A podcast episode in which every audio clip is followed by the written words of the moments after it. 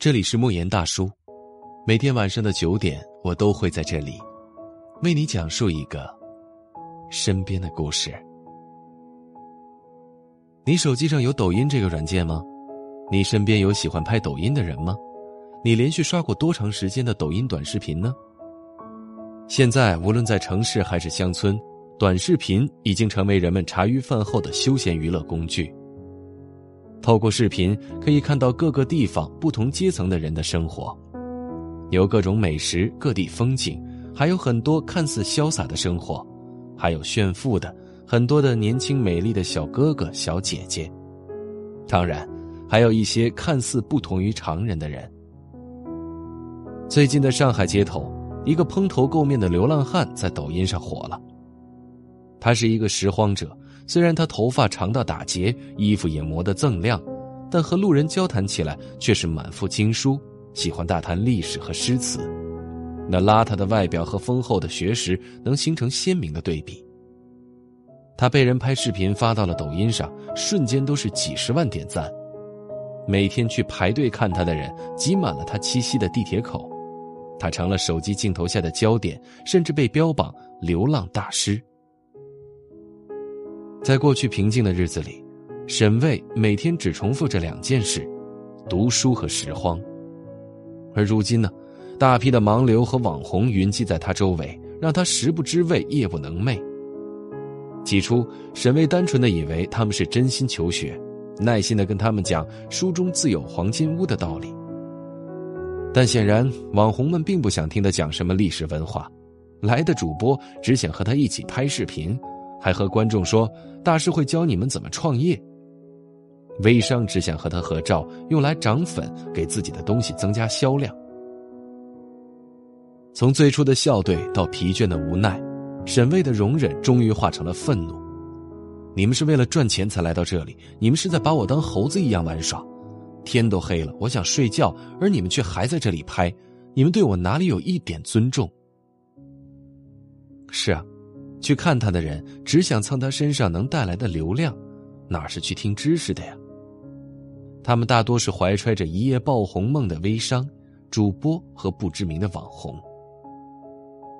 小时候，当大人们问我们长大后想做什么的时候，我们的回答通常是：“我想当警察，为人民除害，为祖国争光；我想当医生，为人民解除病痛，救死扶伤；我想当老师、科学家、画家。”飞行员。总之，答案五花八门，却又满满的正能量。但是这几年画风就开始变了，同样的问题再问问现在的小朋友，答案却空前的一致：我想当网红。二零一七年五月二十四日，新华网发布九五后迷之就业观的调查结果，调查显示，百分之五十四的九五后最向往的职业是主播网红。在这个网红盛行的时代，小到三岁的孩子，大到八十岁的老阿姨，都有一个网红梦。其根本原因与网络快餐流行文化的泛滥是分不开的。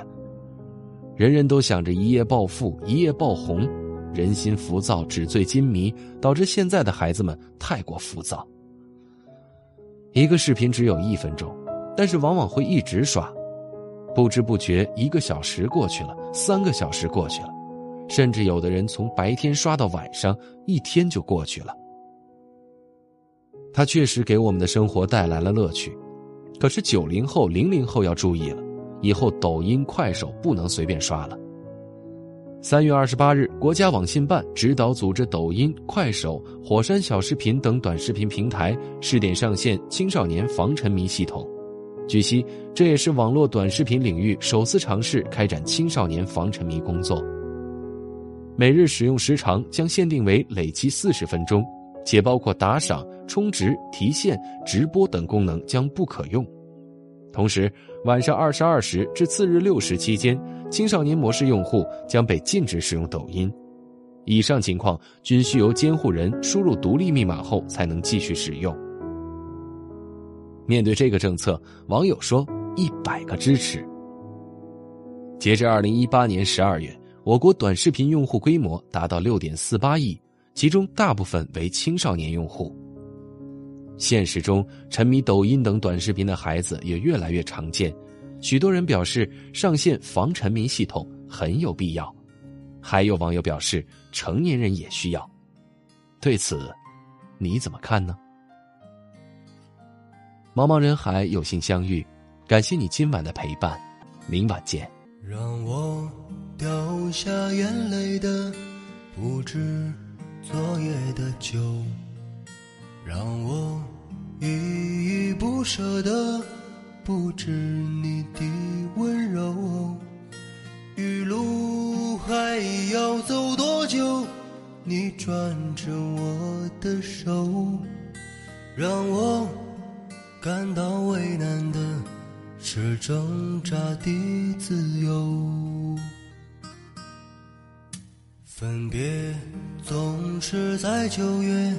回忆是思念的愁，山丘嫩绿的翠柳，亲吻着我额头。在那座阴雨的小城里，我从未忘记你。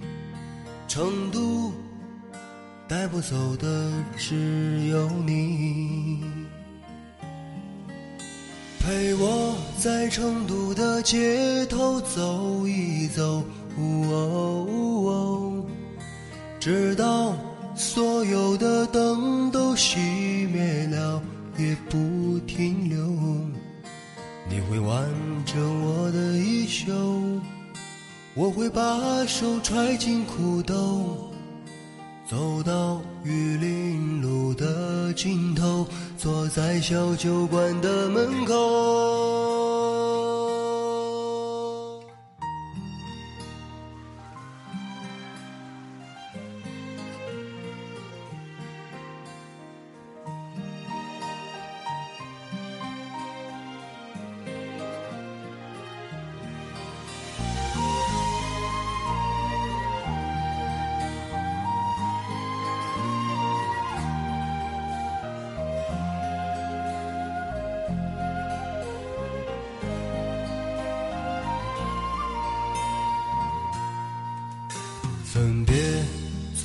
是在九月，回忆是思念的愁。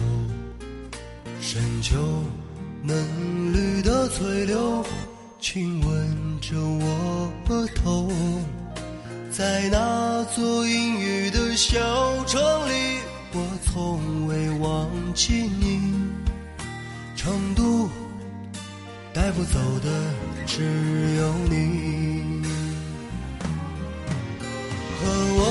在成都的街头走一走，直到所有的灯都熄灭了也不停留。你会挽着我的衣袖，我会把手揣进裤兜，走到玉林路的尽头。坐在小酒馆的门口，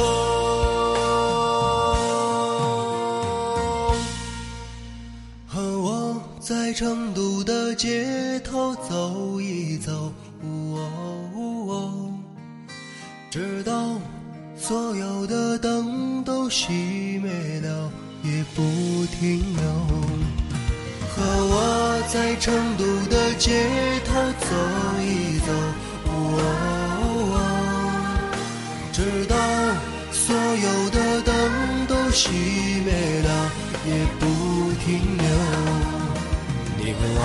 着我的衣袖，我会把手揣进裤兜，走到玉林路的尽头，坐在小酒馆的门口。